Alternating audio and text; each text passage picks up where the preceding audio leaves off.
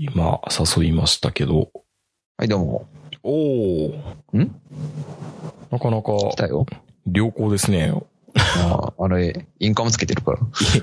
インカム？ヘッドセットです。つけてたら声が良くなるんですかヘッドセットはいいですよ。これ安定してて。これ、坂本さんと俺は必死になって、この、ちゃんとしたダイナミックマイクで、オーディオインターフェースで繋げてるけど、ポリンスキーさんの方が音良さそうに感じるのはなぜだろう。なんかこれね、すごい評判いいのよ、この。何どこのやつエレエレコム。エレコム？ゼンハイザーじゃない、なくてエレコムでいいの？もエレコムのね、うんあのヘッドセットすごい評判いいんですよ、これ。うそれ多分手に入手に入れへんねやろもうどうせ。あのね、まあ、アマゾンでちょ、ちょっとプレミア価格になってる。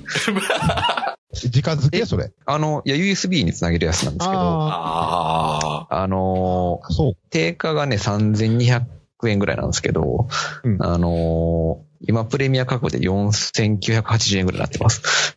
まあそこまで高くないね。うん、そ、高くないここ。までプレミアでもないですね。そうそうそう。でこれ、あの、折りたたみもできてね、いいんですよ、このヘッドセット。悔しいなじ。ゃあそれ変え、これ買った方がいいよ。うんあの。それ変えましょあのー本当に、あの、後で URL 共有しますんで。はい、ええはい。それちょちょっと待って、ちょっと待う。って。俺仕事で使えそうなんです。仕事で使えそうやけど、これすごい仕事で使えますよ。やっぱね、この USB でうん接続で折りたたみができるやつがいいですね。うん。うん。何俺、ヤマハのこのスピーカーフォン買った俺バカみたいじゃん。いやもう、時代が違うんですよ、もう。え？もうや安く、安くなってんのよ、今。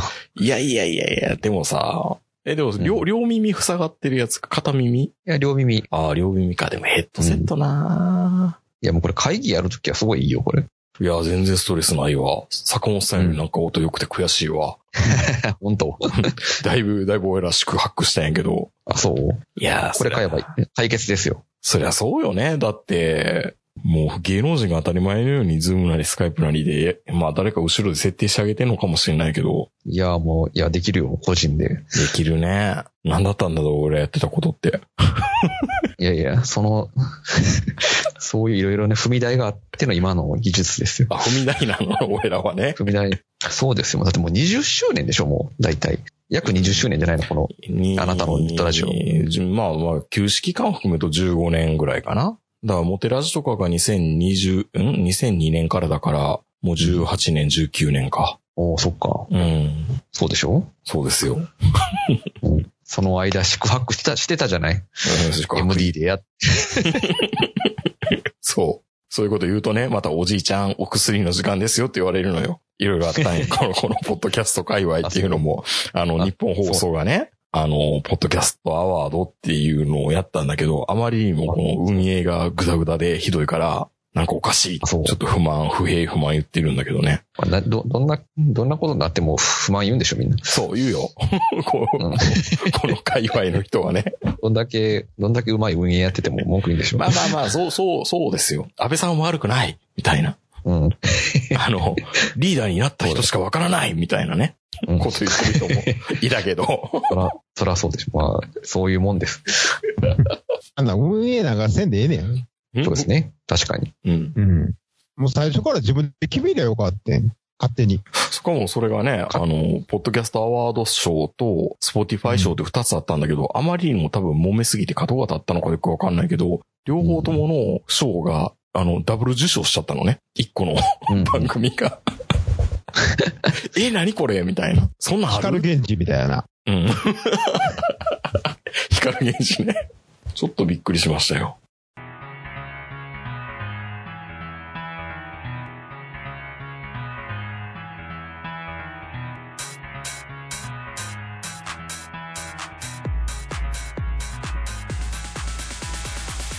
のぎついってプレゼンツのぎつアーツア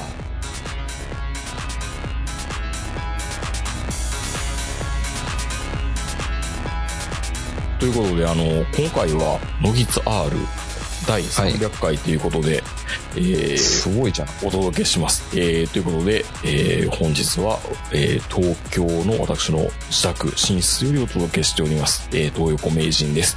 えー本日のお相手は、えー長野からいつものようにこの人です。どうぞ。こんばんは、坂本です。えー300回っていうことなんでね、まあどうせ今っていろんな人を暇してるだろうから、誘ったら来てくれるかなと思ったんで、この人を来ていただきました。こんばんは、ポリンスキーです。お久しぶりです。約2年ぶりの登場で、実はポリンスキーさんと今日、まさに今日2020年の4月16日に、あるイベントに行こうとしてたんですよ。ああ、ねあのそうだよ、そうだよ。あの、キングコング今日し、今日4月、4月16日なの今日。10、え、18じゃないの？あ、18日だった、18日だった。18日ね。で、キングコングの西野さんとヨーロッパ企画が組んで、たけしの挑戦状リターンズっていうね、お芝居を見に行く予定だったんです、僕ら二人は。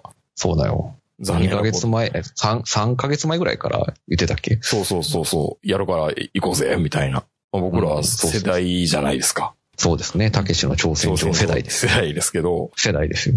どんな内容になるかも全然想像がつかず、全くわかんないですね。わかんなかったけど、わからんままに終わってしまうっていうね。まあ、お芝居だから結構高いんですけど、8000円かな。ね返金されて、まあ、まあちょっとお財布潤ったなって感じではあるんですけど、潤ったっていうのか、それは。微妙なとこですけど、今便利でよかったね。ピアも発見してなくてね。うん。ああ、そうね。うん、すぐ返金、返金処理ができた。楽しみで、楽しみにしてたんですけどね。結構楽しみでしたねたけ、しの、そう、たけしの挑戦状好きだったんでね。ファミコンの。うん。あの、豊子さん、たけしの挑戦状やりました？やりましたよ。なんだ、クリアした？ちゃんと？したしたした。でもね、やっぱり攻略本をよよくクリアしたこう攻略本を見てクリアするってパターンですよ。あマジで。うん。俺はね、あの、クリアできなかったんですよ。内容全然覚えてないけど、あの、歌うところしか覚えてないですね。あカラオケ屋でね。あの、あの雨の深海地を歌う。そうそうそうそう。うん。下手くそって言ってヤヤクザが出てくるやつね。そうそうそうそそうそう。あの攻略法結構ね、本当は当時はね、あの、あのゲームすごいね、難しいんですよ。う。うん。ゲームが上手いとかじゃなくて、なんかいろいろやらないとね、先に進めないゲームでしたよね。あの、B コントロールを、を B コントローラーを使うっていうのってあんまり少なかったじゃないですか、言ってもね。バンベリングゲイでしたっけ、マイクのね、あ、ハドソン、ハドソンって言ったら何になるんやったっけ、あれ。あの、あの、敵の爆撃、あの、戦闘機が飛んでくるんですよ。うん。あ、かっこいいパターンだ。要は、つ痛恨、痛恨の方で、あの、うん敵側を操作できるんですよ。え、そういうことだったの？あれって。そうそう。あの、人、あの、ワンコンの方であのヘリコプター操作して、うんツーコンの方は、あの、砲台からあの誘導ミサイル撃ったり、バルカン撃ったりできたんですよ。それで、あの、マイク使ってハドソンって言ったら、まあ、ハドソンって言わなくていいんですけど、うん。マイクで叫ぶと、あの、援軍の戦闘機が飛んでくるっていう、そういう仕様だったですよ。たけしの挑戦状では、確かたけしがコマーシャルで、出ろって言ったら何かが出てましたよね。それだけ覚えてああの、あれは、あの、宝の地図がですね、うん宝の地図が、あの、まあ、最初真っ白な状態で入手するんですよ。うん。で、この、この宝の地図どうやったら中身見れるんだろうっていう方法が2つあってう、ん。一つが日光に当てるっていうのがあるんですね。あ、スカシ日光に当てる日光に当てる。はいはい。そう。日光に当てると1時間かかるんですよ。1時間、1時間後に出ろって言うとうん出るんですよ。で、水につけるっていう方法もあって、うん。水につけると5分で確かね、出ろって言ったらね、あの、パッて出るんですよ。地図が。それ、ああ、カウントしてるんだ。そう、あの、ちゃんと、あの、まあ、ファミコンの中の時計でうん。カウントしてて、1時間、多分、確か1時間だともっと長かったかもしれない。2時間だったかもしれない。水はね、水につけるのは5分っていうのを覚えてる、なんか。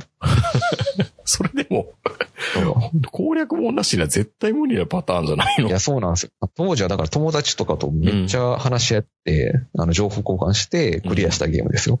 まあ、クリアできなかったんですけど、俺は。うん。であの、パチンコ屋で、あの、あ出玉をなんか 3, 3万発ぐらい入手しないといけないんですけど、うんそのね、たパチンコ玉の入手も普通にパチンコ売ってるとね、なんか1万発ぐらいが上限なんですけど、うん。パチンコ屋でマイク使って叫ぶと、うるせえぞこの野郎ってまたヤクザ出てくるああ、あったあった。そのシーン覚えてる。そうねうんヤクザに勝つと、弾がなんか3万発ぐらい手に入るっていう、そういうゲームでしたよね。まあでも今見返してね、あの当時のたけしの写真とか見てると、まあかっこいいんですよね。福山みたいな感じで。ああ、確かに。でもなんかすごい、すごい、おしゃれなセーター着てましたね、あの時、ピンク色のね。たけし。うん。なんか、すごいなんか、めっちゃグラデーションのセーターでしたよね。うん。そのたけしの挑戦状がいけなくてね、肩を落としてるんですけど、残念ですよ。それのね、復活の、ね、舞台で。復活なのか。オマージュした舞台なんでしょ、うーん、なかなかね。まあ、ちょっと垂れ流しでずっと行くけど。うん。うん。坂本さんはたけしの挑戦状やったことないんですか？全くないですね。あ、ないんだ？うん。そもそもそれ何の話かわかりません。フファミコンの話ですよ。ァミコン？すごいんですよ。はい。ファミコンですよ。そもそもファミコンってあの高校の時にやってたやつがはい。スーパーマリオですよ、俺。うん、ああ、でも、そう、年齢考えたらそんなもんですよね。スーパーマリオがね、確かに1985年とかなんですよ。そう。だからようやく俺が高校を卒業した頃ってスーパーマリオが出た頃で、うんうん。そうですよね。もうその頃俺すでに Mac の方をいじってたんで、ほとんどファミコンやってなかったんですよ。あ、そうなんですね。ええ、もうだからダービースタリオン出るまで俺ファミコン触ったことなかったんで。ああ、なるほどね。結構後半ですね、ダービースタリオン。そうそうそう。だから俺それまでファミコンあんま興味なかったんですよね。もうずっと、89年とか90年ぐらいですね、それ。そうそう。ずずっとアイコン少年だったんで、その頃は。なるほど。じゃあ、はいファミコンが一番いい時期はあんまりやってないってことなんですよね。多分。そうね。ね。だって、家にあったテレビゲームって僕テニスゲームですからね。白黒のテニ。ス？はい。あ、もう最初のやつ？あの、ピンポンみたいなやつ。あるある。え、それ任天堂あれ製ですか？が、いや、多分任天堂だったと思うんですけどカセットビジョンね。カセットビジョン、カカセットビジョンじゃないかカ。セットビジョンのまだ前ですよ。カセットなんか白、つ白いてないですね黒、白黒はまあ、うん、そうです。任天堂のあの、任天堂15とか任天堂9とか、あの、ファミコン以前のテレビゲームがあったんですけど、そうですそのぐらいのやつですかね。いや、あの前です。もっと前。もっと前ですね。多分ね、テレビのアンテナ線に繋いでましたからね。ああ、まあまあ、それはファミコンもいやいや、そうまあファミ。コンもそうでしたね。うん。だから相当古いですよ。もう初めてその、ビデオゲームっていうのが出た頃ですよ。あの、テレ、家のテレビにつなげられるって言って。そうですよね。金持ちだけ持ってるやつですよね。すいません。そうか、でも、その当時の名前が任天堂、ねナインなんか確か。ね、ちゃんと調べた方がいいと思うんですけどう、ん。任天堂なんとかなんですよね。任天堂9とかだったらなんかマツダ3みたいでかっこいいじゃないですか。なんか、なんかそ、そんな名前でしたよ、確か。ええうん、うん。うんまあ、だから、僕ら、僕が初めてあの、任天堂ファミコンって聞いたときに、え、なんでトランプやがって思いましたもん。ね、ああ、確かにまあ、それ花札とかね。花札、うん、そう、花札作ってる会社ちゃうんっていうイメージはありますよ、ちゃんと。任天堂に対するイメージが。そうですか。うん。だからその、たけし、あ、そうそう。カラーテレビゲーム、そう。すいません、任天堂じゃなかった。カラーテレビゲーム6とかね。カラーテレビゲーム15とか、そういう名前です。ゲームが入ってる数で、な名前が決まるみたいなね。そうそうそうそう。任天堂の初期のうんハードはそういう名前でした。すいません。僕が買ったやつは、確かその、7つのゲームが遊べるって言って、すごい喜んで買ったんですけど、7つかやつか忘れましたけど、うんうん。だそうテニスゲームが上になったり横になったりするだけの話なんですよ。まあまあ、最初はね、そんなもんですよ。別に7種類じゃないから、7種類じゃないんですよね、あれ別に。ちょっといや、だいぶ操作、あ、だいぶ操作感変わるでしょ、縦と横で。そうそう、それだけなんですよね。うん。だって、僕の家の近くのあの、まあ、テレまあ、インベーダーゲーム屋さんはあの、カラーやって行き張ってて、あの、カラーのフィルム貼ってただけでしたからね。ああ、そうですよね。カラーのフィルムってありましたよね。そう、そう。3種類くらいのカラーフィルムあっをた貼わっ。て、うん、あったあった。そう。で、カラーインベーダーゲームっていう感じうんでやってましたよ、みんな。まあ、まあ、後半はちゃんとした、うん、カラーの、うんあの、僕はあれにハマりましたね。うんスター・ウォーズっていうゲーム。あ、スターウォーズね。スターウォーズはい最近、あの、台東さんが出しましたね。あの、えっとね、なんだっけな、あれ。あの、復刻のアーケード、家庭用のアーケードみたいな。あん中に入ってるんですよね。入ってます、入ってます。あれ一番、あの、横、結構ね、珍しいんですよ。結構当時は縦画面の、あはいはいのブラウン管のゲームが多かったんですけど、横画面なんですよね、あれ。うん。あれはね、シシンプルでよかったと思いますね、あのゲーム。おじいちゃんが何を言ってんねんって話なんですけど。そうそう、アーケードワンナップっていうシリーズでね、今出てますよ。ああ、それって、それを買っとかない。はい。プログラムの容量容量で言うと、なん、な、何、何キロバイトぐらいのもんなの？?20 キロバイト、いやもう20キロバイトとか。いや、いやもう20じゃ、その8と、8とかじゃ20じゃ無理じゃないですか？いえ ?8、や、あんなことはないでしょ8キロバイトだってね、あの、あの、ドラゴンクエスト1あるじゃないですか。うん。はいはいドラゴンクエスト1が確かに 128K なんですよ。うん。あの、今今のうちのあの、ポッドキャストのアートワークよりも多分軽いかもしれないよね。うん、そうそうそう。いや、本当あの画像1枚より全然もう、容量低いですよ。スター・ウォーズはあの最初の MZ89 で作ろうとした時32キロで足りなかったですからね。ああ、そうです、ファミリーベーシあれョン。MZ、もう 8K ぐらいじゃないですか MZ89 って、MZ89 でね、48キロ詰めたんですよ、ラムが。48キロですからね。リスナーの人に言っときますけど。メガじゃないからね。そう、48キロで、マシン語でギリギリインベーダーゲームが動いてたような気がするんで、まあ、あの、MZ89 のあの48キロっていうのは、あの、ベーシックも乗せての48キロなんですけど、うんうんうん。PC8001 は最初から、あの、ベーシック2キロ丸々使いなんですけど、まあ、おじい、おじいちゃん何の話をしてんねんって話なんですけどね。寝ましょうね、寝ましょうねって感じなのかもしれないですけどね。えー、ということで今日はポリンスキーさんと、えー、ゲストに迎えてお届けします。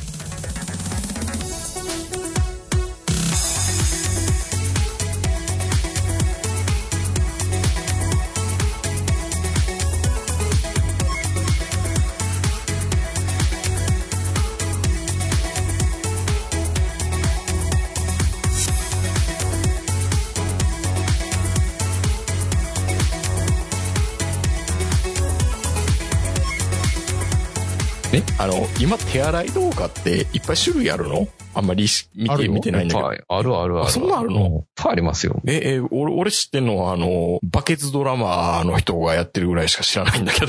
いやいやいやいやいや。何バケツだろジャニジャニーズが上げてるじゃないですか。ジャニーズも上げてるの？上げジャニーさんは、うん。なんかそう、そういうお兄さんどもがそういうことやったら手を洗わなきゃって思うぐらいみんな手を洗わなかったわけ、今って。そうや。見たいよ。みたいなの？でもまあ、一番手洗えへんのおっさんやから、おっさんに洗ってもらおうと思ったら、ジャニーズではあかんわね。そうなんですよ。誰がやってくれたら手を洗ってくれるんですか？西成のおっさんとかは。あ、西成のおっさんは、そんなん無理やろ。いや、アルコールで消毒してるから大丈夫やみたいなこと言いそうじゃない？西成そもそも水、水ないやん。水ないや。いやいや、水はあるやろ、別ないんやに。。水ないかもね。そのま、綺麗。浄水はね浄水はない。そんな水がないってマットマックスの世界じゃあるまいし。いや、いや、だから公園とか行っても、針金で縛ってんちゃうの？水道のとこ。ああ、そういう逆の意味で意識高い、意識が高くなっている。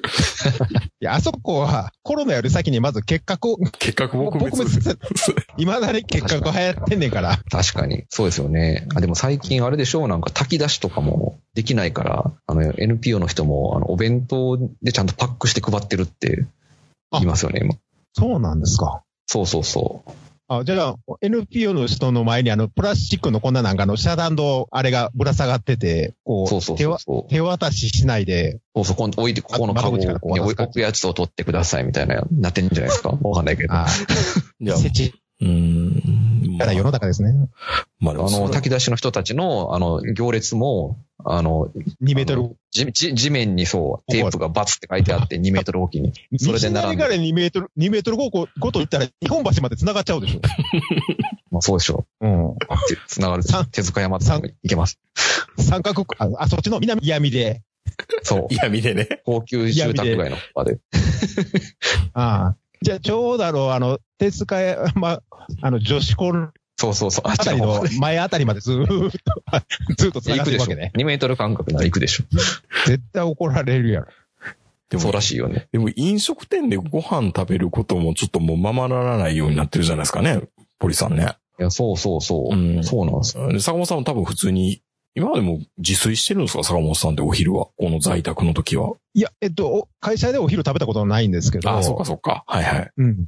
家やとうん、在宅やと、こう口が暇やからついなんか食べちゃうじゃないですか。普段は、あの、絶対会社の中に食べ物持ち込んだらダうんメ。なんですけど。うん、なるほどね。はい。でもね、今日からあの、松本もイオンからパルコから全部あの、閉まり始めまして、長ああ野。、とうととうとう。あれほど東京から来るなって俺が言ってんのに、みんな東京から来やがるから、う。やっぱ行ってますか？みんな。つ次は行ってますというか、今長野でね、あの感染、あの30人か40人ぐらい行ってるんですけど、ほぼ全員東京帰りなんで。すよ。はい。ええなので、ちょっとね、お店がし閉まり始めて、外食できなくなって今きましたね。ああ、やっぱそうなんですね。東京の方ができるかもしれない。持ち帰りの、あ、そうかも。東京の方ができますよね。ねうん。もうなんか、東京は結構空いてます。空いてるし、なんか、まあまあ、まばらだけど人は入っているし、うんお金落としてあげないとやばいのかなっていう意識もあるし。そうっすよね。うん。ただ、ただでも食べ物から感染っていう可能性があるのかないのかってよくわからないじゃないですか。まあ、居酒屋みたいにね、あの、喋りながら食べて同じ皿から同じ箸、あ、みんな箸つついてみたいなのは映りそうだなと思いますけどね。で、調理してる人が、キャーとかやってたらどうなんでしょうね。それは、それは映るでしょう。それはコロナ以前の問題です。でも、結構、結構中華屋とか、大胆にこう、はい口つけながらやってる店主とかいません？あー町中華とかと口つけ。ながら。確かに。指でちょっと味見したりとかするってことそうそうそうそうね。はいはい。って考えると、テイクアウトすらなんかちょっと怖いなとか、コンビニ弁当もどうなのかしらとかね。そもそもコロナって何度で死ぬの？それがよくわからないんですよ。なんか、26度以下になったら死ぬとかね。それなんやねんやろ、ええみたいな。それは、いや、せめて80度とかないの？デマですよ、デマ。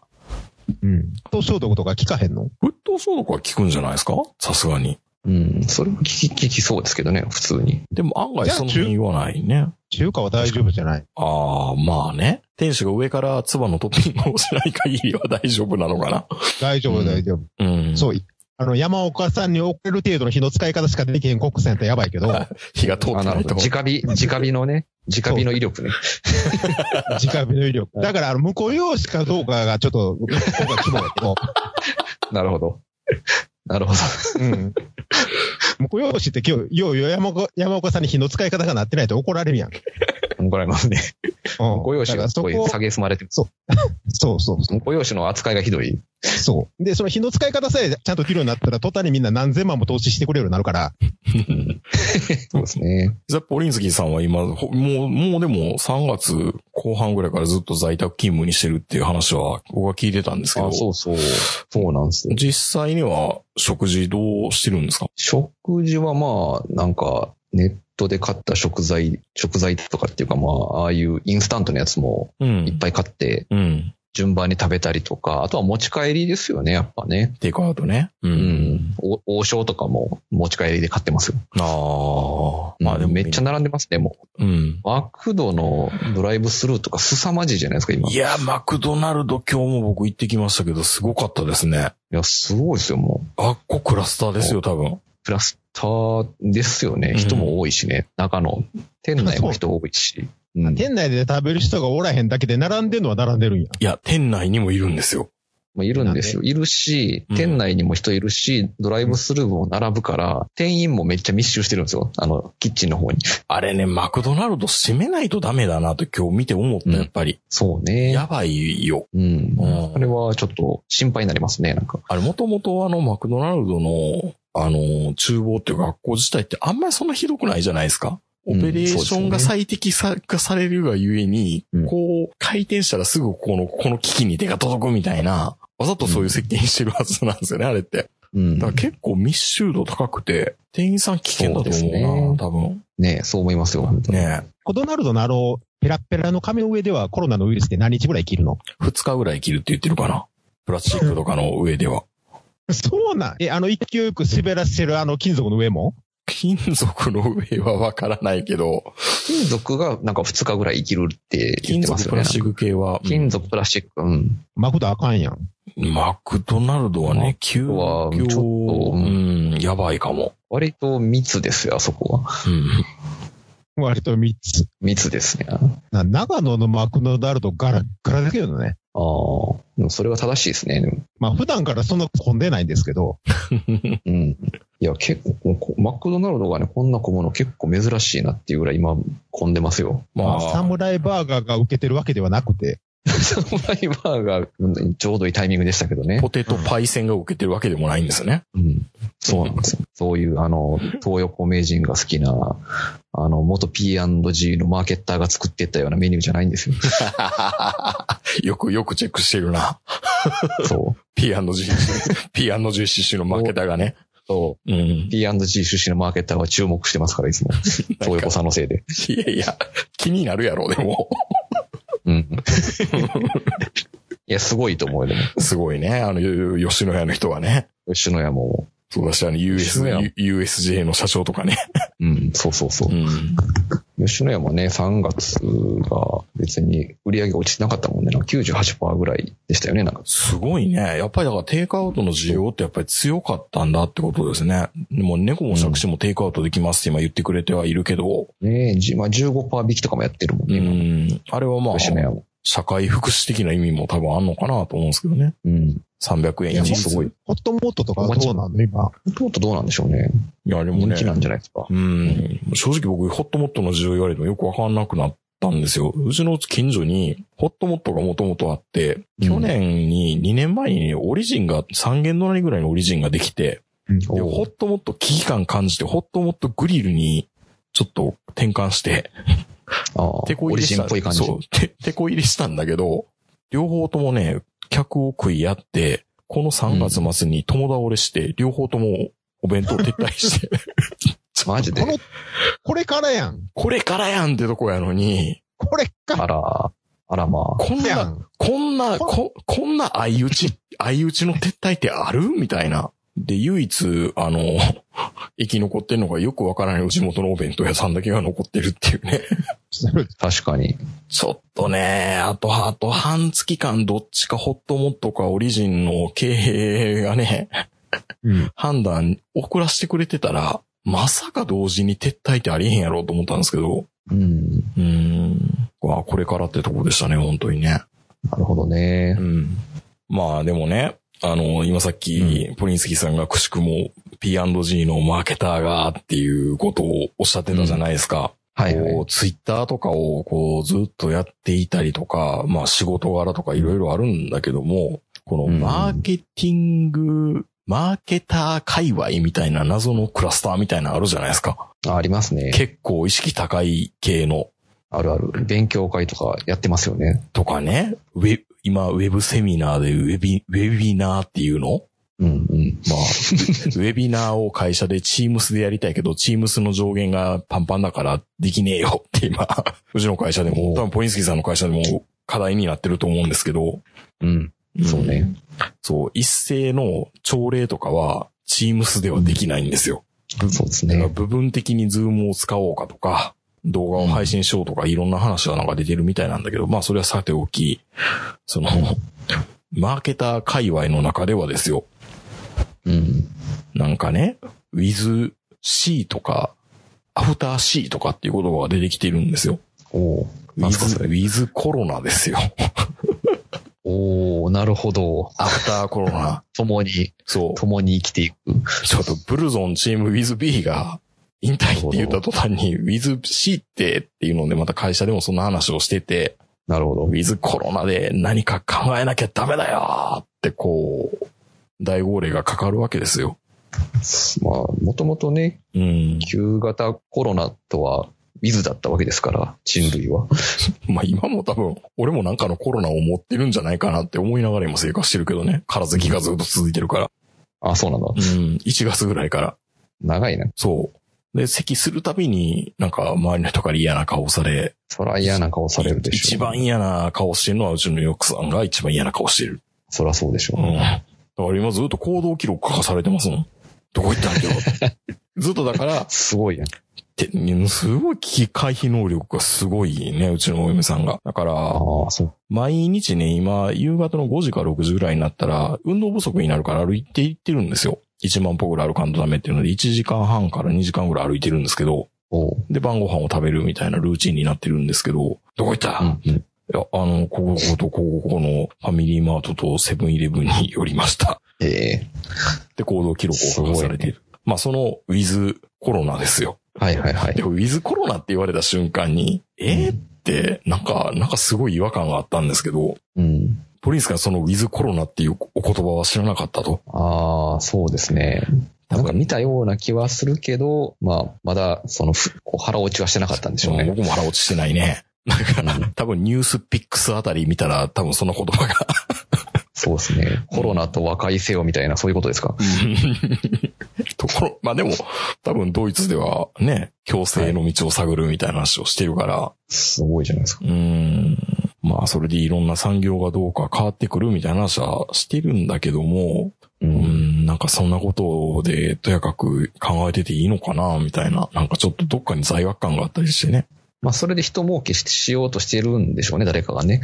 そうなんですよ。うん。だから結構ね、画期的ないいサービスとかも出てきてて、まあなんだったっけ、あの、キッチン俳句とかって言って、いや飲食店がもう全然今、儲からなくなってるし、でもこのお店を維持しなきゃダメだからっていうので、ある意味、うん。クラウドファンティングのありうって言ったらいいのかな？足と言ったらいいのかな？うん。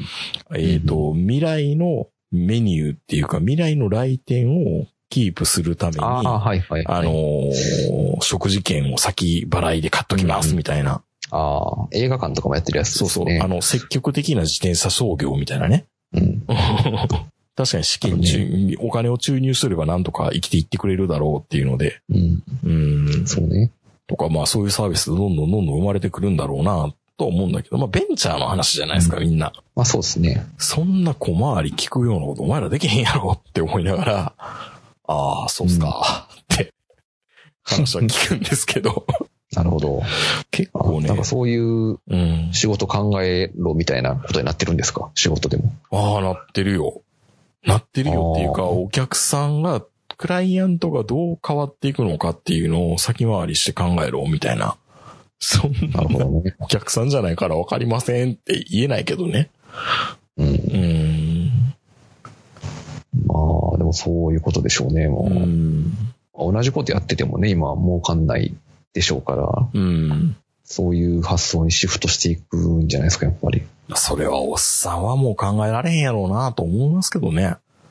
まあね、うん実際にあの、ポリンスキーさんってね、あんまり最近出てこないから、あの、ご存知じゃない人多いかなと思うんですけど、ポリンスキーさんはゲームの関連の人なんで、そうですよね。まあ、今どうなのかっていうところすごい気になるところではあるんですけど、まあ別に変わらない。ゲーム、うんそうですね。ゲームの場合は結構巣ごもり需要みたいなところで、うん。あのーまあ、落ちてはないですよね。むしろ売れてる部分もありますよね。スマホとかのゲームとかは、うん。まあ、家にこもってても遊べるじゃないですか。うん。むしろこもってた方がゲーム結構遊ぶし、今世界的にみんな巣ごもりしてるんで、結構ね、アメリカとかではね、145%ぐらい、すごいな。去年、去年の対比とかで、ゲームをやってる人が増えてるんですよね。まあ日本では動物の森をみんなでやるっていうことなんでしょ？いや、動物の森もすごいじゃないですか。もう、スッキリとかで紹介されちゃうぐらい。えー加藤浩二がすごいつまらなそう。そうそう、やってた。すつまらそうやけど、退出してました。あれはあの島を作る、島を作るっていうか、まあ、島、島で暮らすみたいな。島で暮らす。うん。なんかその島の付け方の名前の付け方でいろいろ話題になったりね。うん。うん。そうきたかみたいな。うん。まあまあ、大喜利みたいなもんですよね、あれはね。あの AV の深田栄美さんは、アダルトっていう名前にしてたみたいね。なるほど。わかりやすい。さすがみたいな。さすがですよね。動物の森の売れ方すごいですからね。うん。まあ、タイミングがすごかったですからね。もううん。いいタイミングで、3, 3月20日に発売しましたからね。うんそりゃ、そら売れるでしょっていう。スイッチの価格自体もえらいことになってるんでしょ？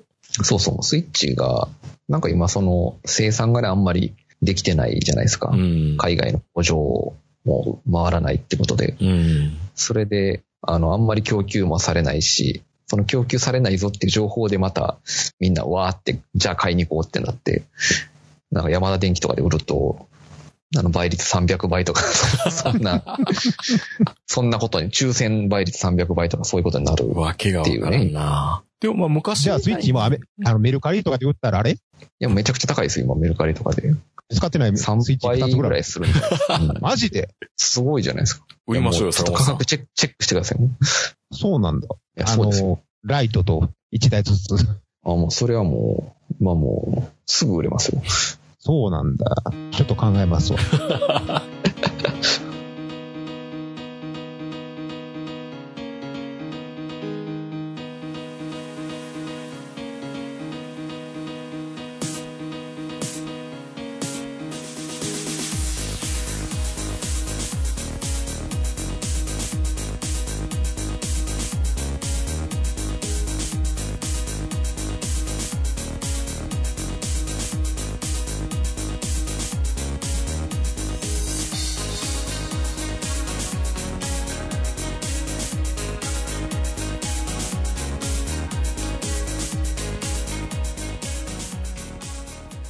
画面共有できるかな？画面今見えてますか？お、見えてる見えてる。見えてる？見えてる。なんか、吹っ切れた顔してるね、なんか。え？吹っ切れた顔？昔みたいになんか、世の中の全てを恨んでるような顔じゃないよ。どんな顔やね？ん。いや、あの、なんか、はいはいはい。なんかクラスター班みたいな。クラスター班みたいな資料が、これ僕がね、まとめられてたやつを入手したんですけど、結局この2003年に SARS が出てきた時に、この中国の経済を大きく停滞させたけども、特定領域の活性化も促した。それ何かっていうと、アリババであったりとか、そうなっての企業が、えー、中国でこう発展をするきっかけになったと。で、2018年にこのリーマンショックっていうまだ危機があって、で、リーマンショックで失業した金融工学のエンジニアが、インターネット広告業界に転職して、まあ、こうんの RTV っていうリアルタイムビディングでこう、本当にこう、なんだろうな、広告出稿の入札みたいなのが僕らの知らないところでネット広告では勝手に取引されてるんですね。それを作り出したのって、リーマンショックでし職に敗れた、あの、金融工学の人たちが、こういう RTV っていう、こう、広告の考え方を変えるような仕組みを作って、この10年間ぐらい、こう、ぐりぐりぐりぐり、ネット広告の、えー力を備えてきたと。で、こういう、なんだろうな、こう、SARS なリーマンショック内の危機の時に、新しいこういう概念の業務が生まれるから、何かを考えなきゃダメなんだって意識が高い人こういうことを考えてるんですよ。だから、ウィズシーだ、ウィズコロ、アフターコロナだっていう話になってるってことなんですよね。なるほどねっていう資料ではあるんですけど、まあ、わかったけど、じゃあ何って、うんはあ。まあまあ、こういう講演とかして、ね、うん。講演料何百万って稼ぐ人とかが出てくるんですよ。そうなんですよ。うん、そういうね、コロナ、コロナ頃みたいな人がこれから、カッポするんでしょう。業界をね。多分ね。うん。うん、そう、意識高い系のね、こういう動画とかを見てると、うん、うん。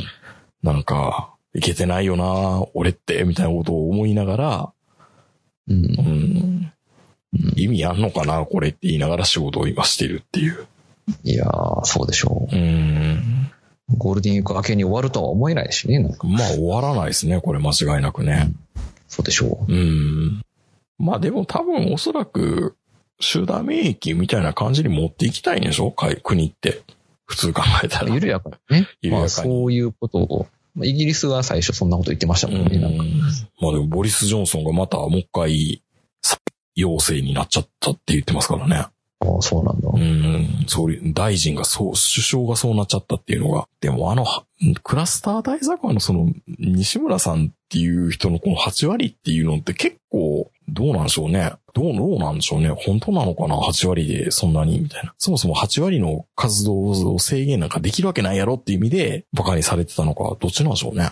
出まくってますよね、でもあの人でも。うん。そうでしょうね。うん、なんか、それが気に、それが気に入らないっていう一定層もいるでしょう。ああ、キーって同じような多分病理数理学みたいなのやってる人いるわけですからね。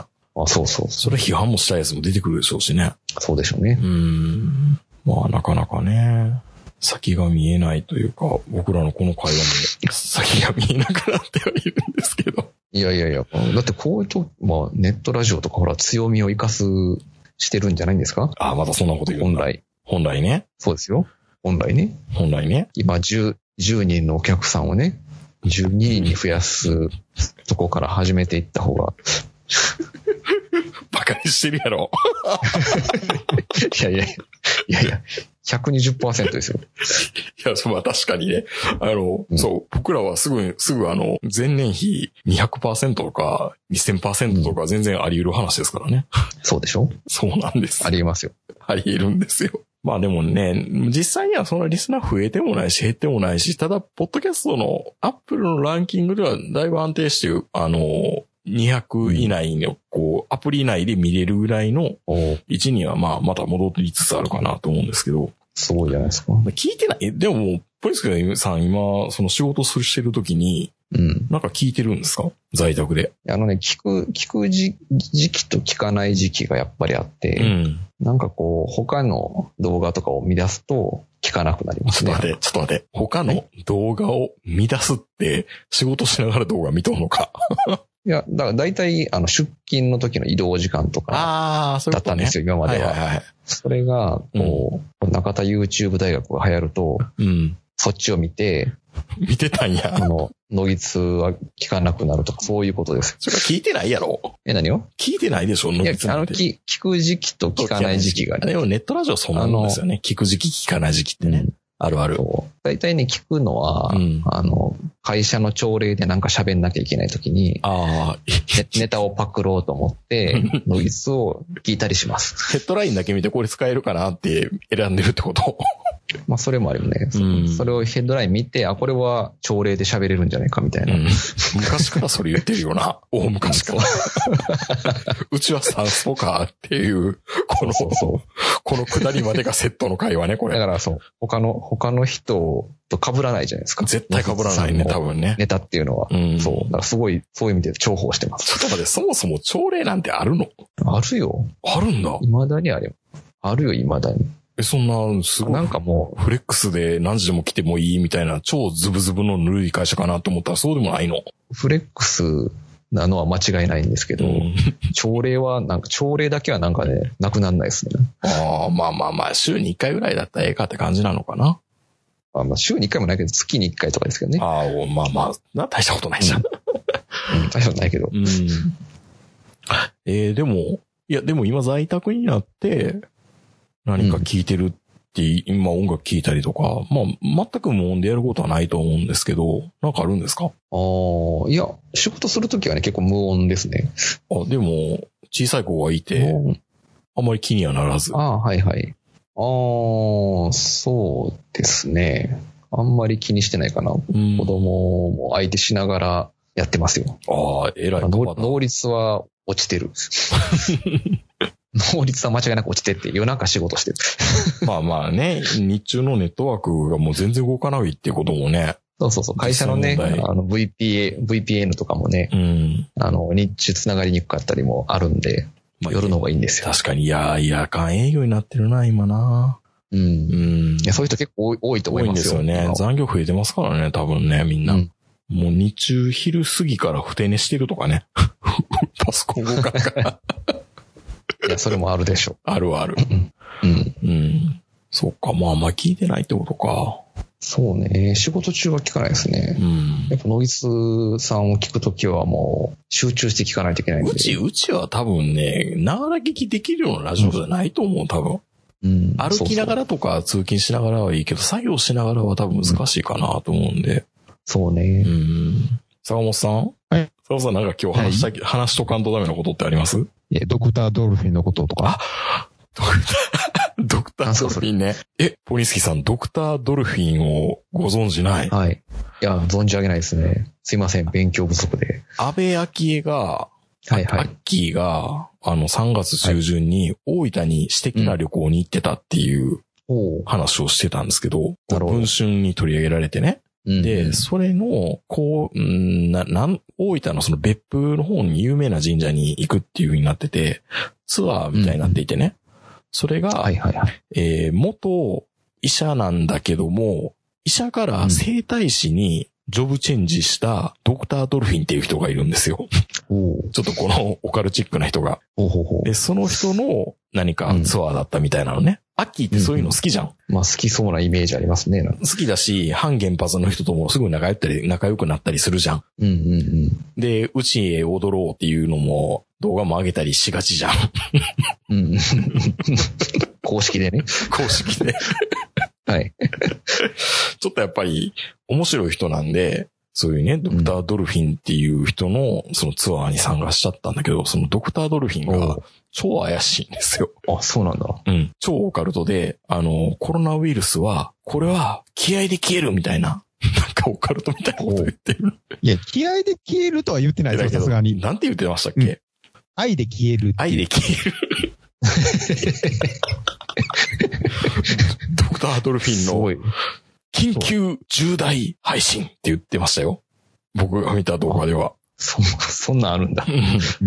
ドクタードルフィンでもホームページ消したみたいですね、坂本さん。え、でもまた公式サイトあるよ。ある？あると思うよ。ドクタードルフィン、あの、公式サイトがあって、6月のツアー募集してるよ。あ、行かなきゃ。うん。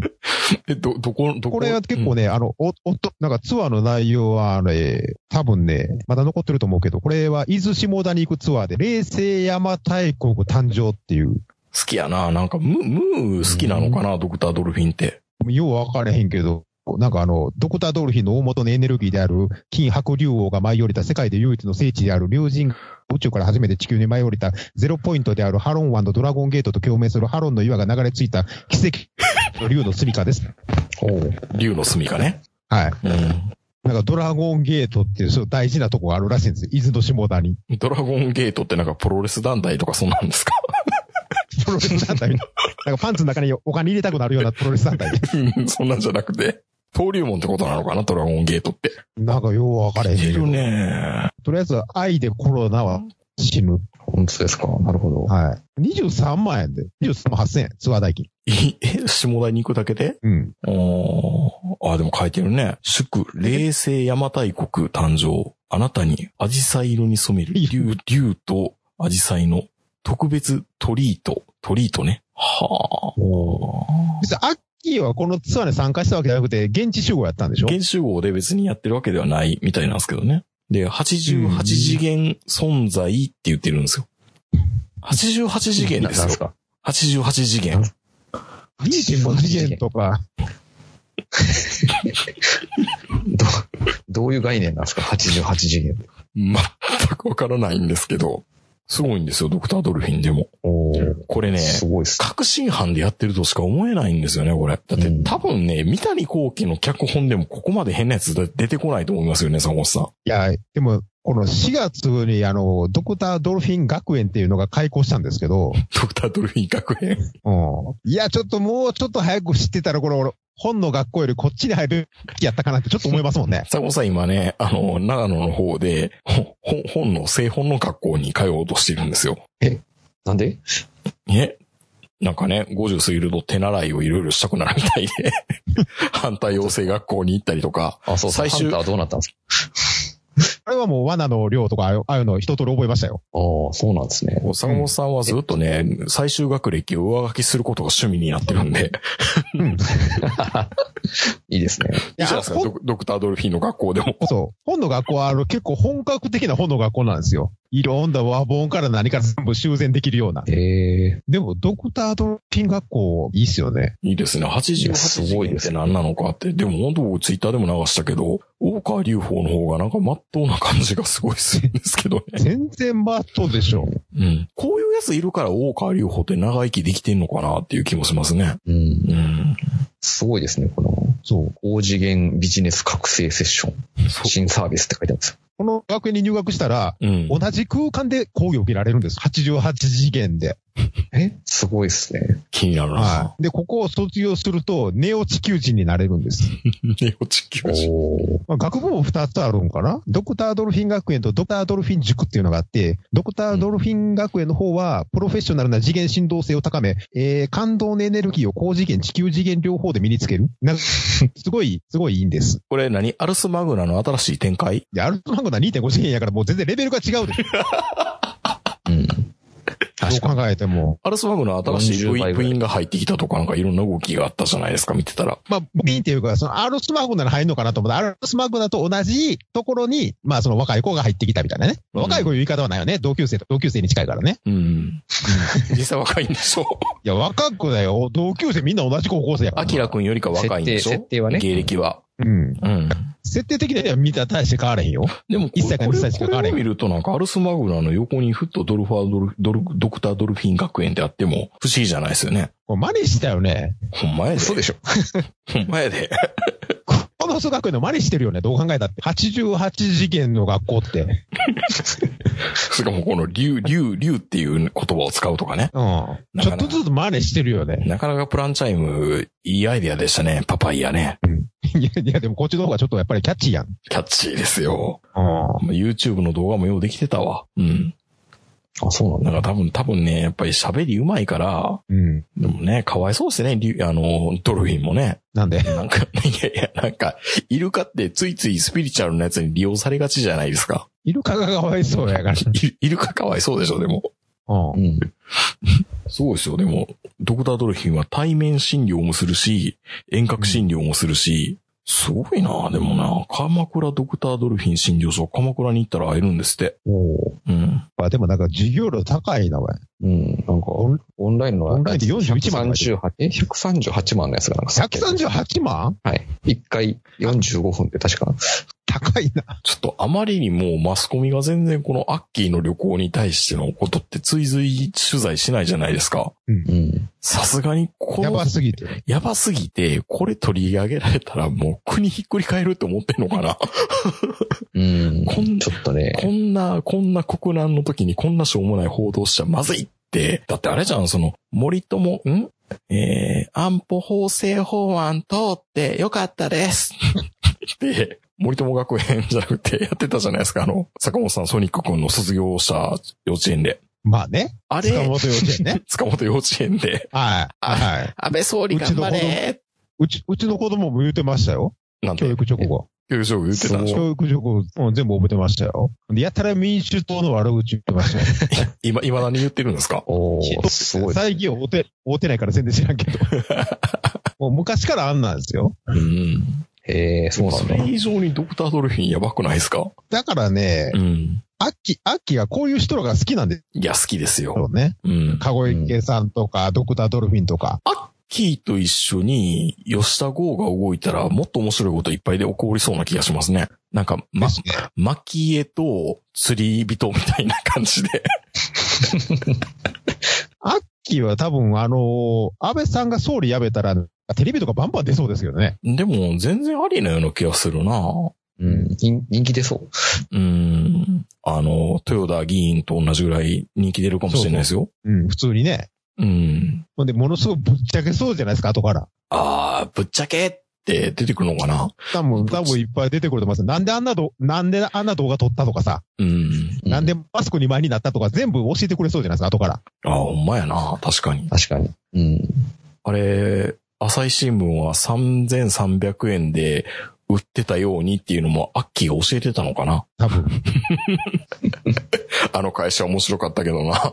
いやーでもさすがにやばいのかな？この辺の。まあドクタードルフィンまでは話及ばないでしょうけどね。ピタッとこの辺って、もっと普段の平常運転の時だったらめちゃめちゃこれ我が家を得たりって感じで叩いてもよかった内容だと思うんですけどね。まあ、レオさんが言わないですからね。ドクタードルフィンに噛みつかないじゃないですか。いや、ドクタードルフィンすごいのかな ?88 次元の人は。あそれか、俺らが知らんだけですごい政治家に影響力がある人なのかも、ドクタードルフィンが。ね ドクタードルフィンが。なんか昔のあの、霊能力者にいたじゃないですか。昭和の時代に政まあまあいい治家にいますよねも。のすごい霊能力者みたいな人たちが、うん。それに近い存在なのかもしれない。それがあんな YouTube でバンバンバンバン軽く顔出して話してていいのかな？そいや、だから、かすると今の政治家の中にもあの、ドクタードルフィン外国へ卒みたいなああ。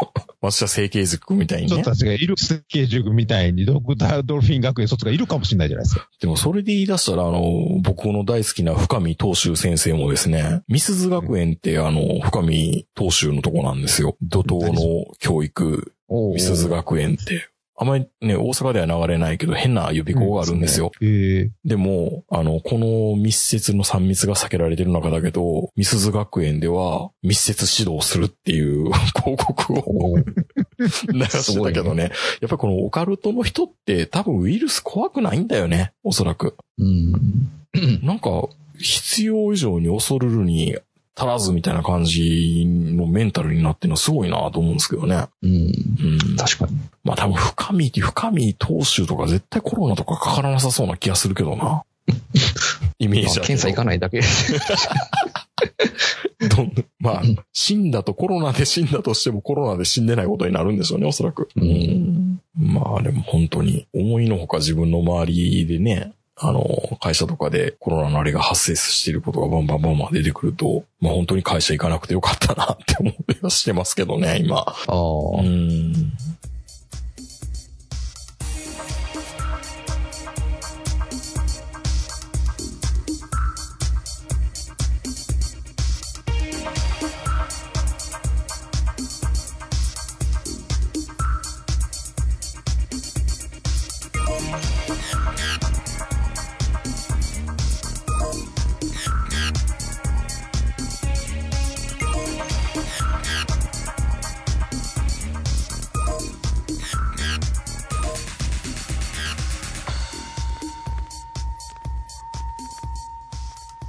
えーじゃあ、イベント自体がもうこの1年半ぐらいはないってことですよね。一ないとリアルはないでしょうね。オリンピックも多分来年無理やと思うな。来年無理。え、オリンピック無理やったら嵐っていつ引退したらいいんですか？無期限そこですわ。引退中止。確かに。引退、なんか引退、めでたく引退みたいなムード絶対ないですもんね。うんまあまあまあ、引退が休休養でしたっけ？休養でしたっけ？休養、うん休止でいいんじゃないですか？休止。うん。そまあ、世間の感じではもう、あら、嵐、嵐のことはもう今、ちょっとみたいな感じになってるからね。う。うん。それよりもっと大事なことありますからね。あら。そう。それ、それどころじゃないみたいな感じになってるからねう。ん。うん。だこの時期に、この歌手とかね、タレントとかデビューを控えてたような人とかって、多分いたわけですよ。まあそうでしょうね。そこに思いを馳せると結構、なんか、苦しんでるっていうか困ってる人もいるんだろうなと思いますけどね。まあそうでしょう。うん。そうでしょうね。だって、ツタヤに行って100日後に死ぬワニのあの、平積みにされて一冊も減ってない様子、かわいそうじゃないですか。かわいそうですね。うん誰か買ったれよって思うねんけど、じゃあお前買えって思われたら嫌。うん。いや、かわいそうですよ。絶妙のタイミングでしたね。うん。本当絶妙でしたね。なんか、なんか、りょうつさんを見てるような感じでしたね。ノベライズ近めのね。あの、うん映画化決定みたいな。って言ってたけど一気に瓦解するっていうね。うん。ああの、タピオカ、タピオカランドでしたっけ？あれと同じようなノリでしたね。ああ。いや、でもまあ、時期にお店を開こうとしてたとことか、スノーピークも確かなんかテーマパーク的なもうやろうとしてたじゃないですか、4月あのー、炭が入っている三代目女社長。はいはい。はちょっと心配ですね、スノーピークね。大丈夫かな？いいやいや、大丈夫でしょ、別に。え？お大塚家具とは違うと思いますよ。いやいやいやいや、でもでもなんかまた浮ついたことやりそうじゃないですか？なんでそのスノーピークに一茶半布店的なものを求めようとするんですか？いやいや、別に、夢中はもみはしないけど、うんちょっと明後日の方向に向く可能性ってないですか？スノーピークって。スノーピークがあさっての方向に向いたら、本来アウトドアショップになりますよ。ちょっと、えどういうこと？どういうこと？どういうこと？どういうこと？本来の。いいじゃん、それ。いいじゃん、それ。スノーピークってもともとちょっとあさっての方向を向いているアウトドアメーカーじゃないですか。うん。そっかそっか、それをぐるっと回ってきて、一周回るからちょうどいい感じみたいな。そう。一周回ったら、なんかもう、え北口山スキー研究所みたいな感じになるじゃないですか。ちょっと質実合計になってるよ、最近のスノーピークみたいな。いいじゃん、それ。うん。うん。だからそっちの方に触れんちゃうかなと思って。え、スノーピーク何何か仕掛けてたんですか？カフェ、カフェ？いや、なんかね、多分、俺もよくわかんないですけど、なんか仕掛けてましたよ。まあ、無印良品のキャンプ場みたいな感じではないと思い思いますけどね。ああ、どね。いろんな仕掛けを考えてたでしょ、オリンピックの年なんだからみんな。まあね。それが全部ね、このコロナのおかげで吹っ飛んでいったわけですから。まあだからあの、マンションの茶工の問題とか、うんあとはマンションをね、作り上げたけど、最後のトイレが納入できないから、竣工できないとか、うん。いろんな問題は多分ありそうですけどね。まあでもだからマンションのチラシとかもこれから入らんようになるのかなこれからまあ、マンション売り出し中のマンション。売れます売れないでしょうね。か今からマンション。今買い時なのかな？女売れ売れなくて、来年ぐらいが。あまあ下が、下がってきたらね。ら、うん、来年でしょうね。どうですか？ポリンスキーさんまた何回目かの住宅購入チャレンジで。何回目や？もういいわ。もう何回買ったの？でも。3回買いました3回買って。もん。うん。でもそんな負けてはないっていうね。負けてはないけど、うん買ってもない。買ってもない。うん。もう一回、もう一回葉山に住もうよ。ああ、もう一回ね。いやもうでもね、もう遠いよ。やっぱり遠い。遠い。まあいいとこやねんけどね。うんまあ、僕らの感覚では、その、と東京から葉山の感覚で、あの、大阪で言うとどんな感じになるんですか？大阪で言うとね、うん、そうですね。距離的には、50キロぐらいだから、姫路ぐらいじゃないですか。ああ、姫路ぐらいですね、本当に。神戸よりはるかに、もう加古川で40ぐらいでしょうし。うん。姫路ぐらいに住む感じじゃないですか？はいはいはいはうんい。。せめてす、せめて住むとしたらスマぐらいまでですよね、やっぱり。そうそうそうそうう。ん。妻じゃないんですよね。まあでもあの、テラスハウスとか見てたら、ようあんなとこに、チャラついたとこに住めるなと思いながら僕は見てましたけどね。いやいやいや。あれはまあ、一部を切り出してるだけですけど。まあね、地元はいいとこ、一番いいとこをうね。ん。そうああいうとこもある。そうか。まあ、どのタイミングでうちを買うべきなのかな来年じゃない？来年かなうん。オリンピック後かなと思ってたけど、そのオリンピック後が、ゴールがどんどんどんどんずれていくしね、消滅するかもしれんから、やっぱりもうこれからね、もう家を売らざるを得ない人とか出てきて、ああ。供給が多分、肩になるから。供給が増えるとうん思うんですよね。そうすると下がるでしょう。でもまあ東京の23区とかは結局それでも人気だと思うんですけど、うん。ちょっと下がるぐらいかな。、もうちょっと郊外の方は多分ドーンと下がる気がする。でもまた郊外がいいんだって言い出しか、言い出す人も出てくるじゃないですか、仕掛ける人で。まあ不動産屋はね常にそうしそういうポジション、ねポジショントークするこれから、わけでしょ。うんこれからマンション建てるところに、あの、住みたい街ランキングとか で上げたりしますもんね。ねだって今もう住みたい街ランキングの上の方に川口とかですよ。おかしいですよね。おかしいでしょ。大宮とか川口がなんか3位とかに来るのおかしいでしょ。操作してるとしか思えない。そう逆すぎるでしょ。うん。まあ確かにそこまで不便じゃないし、うん。うん、いいんだけど。いや、住みたい住街みたいか？住みたい街って言わないってことでしょ。便利な街ランキングならまだわかるけどわかるわかる。住みたくはないよね。住みたい街ランキングじゃないよね。って考えると、でも、でもね、こう、テレワークが当たり前になってくる、アフターコロナの時代ではですよ。うんうん。で、一瞬ふわふわって思ったりもするんですけど、でもやっぱり近い方がいいよね、会社って。いや、そりゃそうでしょ。ああ。って考えたらやっぱり都心は変わんないかな。都心は変わんないと思う。都心が1000万規模ぐらいでガクーンと追ってくれたら、ラッキーって思って飛びつくんですけどね。都心が1000万規模としてるときは、もう、郊外がもう、はめ、壊滅してますよね。今、ただ、ただにな、ただになってるかな。頼むから買ってくれ、みたいな。金やるから。まあ今それ、それに近いですよね。うん。そうそう。まあ、それはあれかな。日本の人口がこれコロナで3分の1、3分の1ぐらい死んだりしたらそうなるかもしれないけどね。まあね。うん。まあ、20年後ではそうなりますけどね。まあ、そう考えると難しいですね。買うタイミングもね。どのあたりのところを買えばいいのかっていうのはね、ポリンスキーさんにまだ相談しないとダメかなと僕は思ってるんですけど。ああ、そうですか。んまあもう住み心地でいいと思いますよ、も住み心地ね。まあ最近でもずっとこう夜、夕方散歩に行ってるってのはしてるじゃないですか。う。うんうん。ポリスさんのうちの前まで来て、うん、電話かけて呼び出そうかなと思いながら、呼び出して呼び出した、そんなとこに歩いてくるのすごいね。だって1日に1万歩以上歩こうと思ったらそれぐらいまでなるんですよ。ああ、なるほどうね。ん。それはやっぱあるんで、距離的にはね。そうかもね。そうなんですよ。でもね、幼子がいるところにね、おっさんからコロナを移したら悪いなと思って。また行動記録、行動記録を奥さんに申告せんとダメだから、確かに。言えないじゃないですか。ポリン確かにポリンスキーさんに会ってきましたって言ったら、あーって。そんな迷惑そんかけちゃな厳しいダメじゃないの？そんな厳しいの？厳しいっていうよりか、神経質ですね。ああ、なるほいや、どね。すごいですよ。だから赤江玉緒がメッセージを出したでしょ、うん。いざ自分がこう当事者になった時に思ったこと、2週間分の入院する用意はしといた方がいいかなと思いましたっていうのを、玉結びのラジオを聞いてたみたいで、ピキンってきたんでしょうね。お買わなきゃってなっおて。まあまあ、早めにこう自分の下着とか、僕の下着とかを、なんかもう、さも僕が今、コロナ患者になったみたいな対応でされるんですよ。まあ、想像力が働く人なんですね、きっとね。多分ね。ああ、あれも買わなきゃ、これも買わなきゃ。そういう人、ドクタードルフィンとか向いてるんじゃないの？え、どういうこと？どういうこと ?88 次元に向いてるってどういうこと、うん。そうそうそう。いや、そういう感度の高い人が行くんじゃない？そういうとこに。あ、それ案外そういう近づき方はしないんですよね。あそうなんだ。危機か危機回避能力でセンサー働くから近寄らない。なるほどね。ドクタードルフィンの動画をちらっと見てる段階で、え、何それ気持ち悪いって言ってましたから。いや、これあの、アッキー、アッキーが大分の旅行に参加した主催者の人これやねんって言ったら、へえって。うん。なるほど。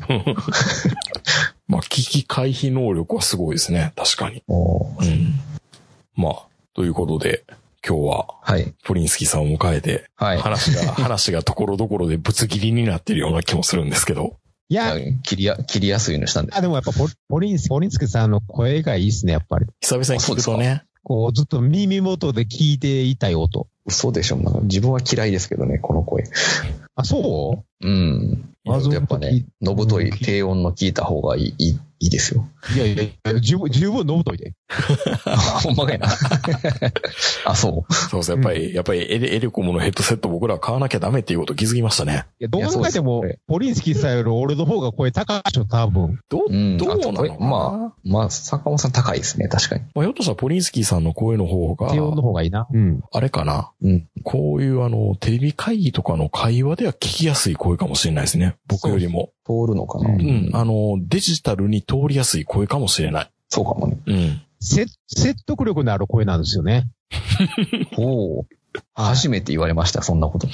これドクタードルフィン的な感僕とか？メイじですかンそう。なんかうっさんくさいじゃないですか、僕らの声っていかにも。そうね、抑揚がね、ありすぎてね、ちょっと。うん。まあ確かに君フラットだもんね、喋り方ね。うん。すごい説得力あるもん。記事の声とかはもう身構えるもん、最初から。こいつ、こいつ何か騙しに来てるんじゃないか、みたいなね。俺の声とかね。うん。ということで、あの、スカイプなんでね、またポリンスキーさん、うん。近々出てもらえたらいいかなと思います。このコロナ対応の。そうね。いつ、いつ、いつ、いつ山梨に行けんのかなところ思いながら。山梨ね。今人気ですもんね、山梨ね。人気？こう山梨のパチンコ屋とかにみんな行くんでしょ？東京のパチンカーたちが。もうでもなんか、あ、これ閉まってんちゃうかな？うん。画像ああ、まあそうですね。今はね、うん。ね緊急事態宣言出ちゃったから、いやないかもしれないですけど。本当にね先週とかは。すっごいパチンコをやめるいい機会なはずなんですよ。パチンコ中毒の人とか、うん多分あの風俗通いをいっぱいしてる人とか、うん飲みにずっと行ってる人とか依存症的になってる人は、すごく今立ついい機会のはずなんですけどね。うん。でもそれでも行っちゃうんだ。安田一平みたいにこう、1ヶ月ぐらいこう、覚醒剤を日本に入れないために安田一平が買い占めることできますからね すごい発想です。うん。パチンコ屋を1ヶ月止めるっていうことで。うん。実際だからその辺のアングラの市場ってどうなってるんでしょうね、本当に。それでも密売人とかって暗躍してるのかなまあ今、闇金大活躍や。闇金が。そうでしょうね。うんややっぱり今、目先の金ない人。多いからじゃないですか、やっぱ。次のあの、安倍さんの10万円が入ってきたら返したらええから。って言いながら。そういう、まあ、そうでしょうね。うん。そう、あの10万円をすぐ巻き上げられる人も出てくるんですよ。うん出てきます。まあ、ということで、ポリンスキーさんでした。あはいりが。とうございました。ありがとうございました。えっと、まあ、また近々ね、あの、金曜日か土曜日の夜なんで出てもらえたらいいかなと思いまわかす。りました。ははい。はいはいえー、それではお二方、えーお疲れ様でした。それでは皆さんおやすみなさい。さよなら。はい、おやすみなさい。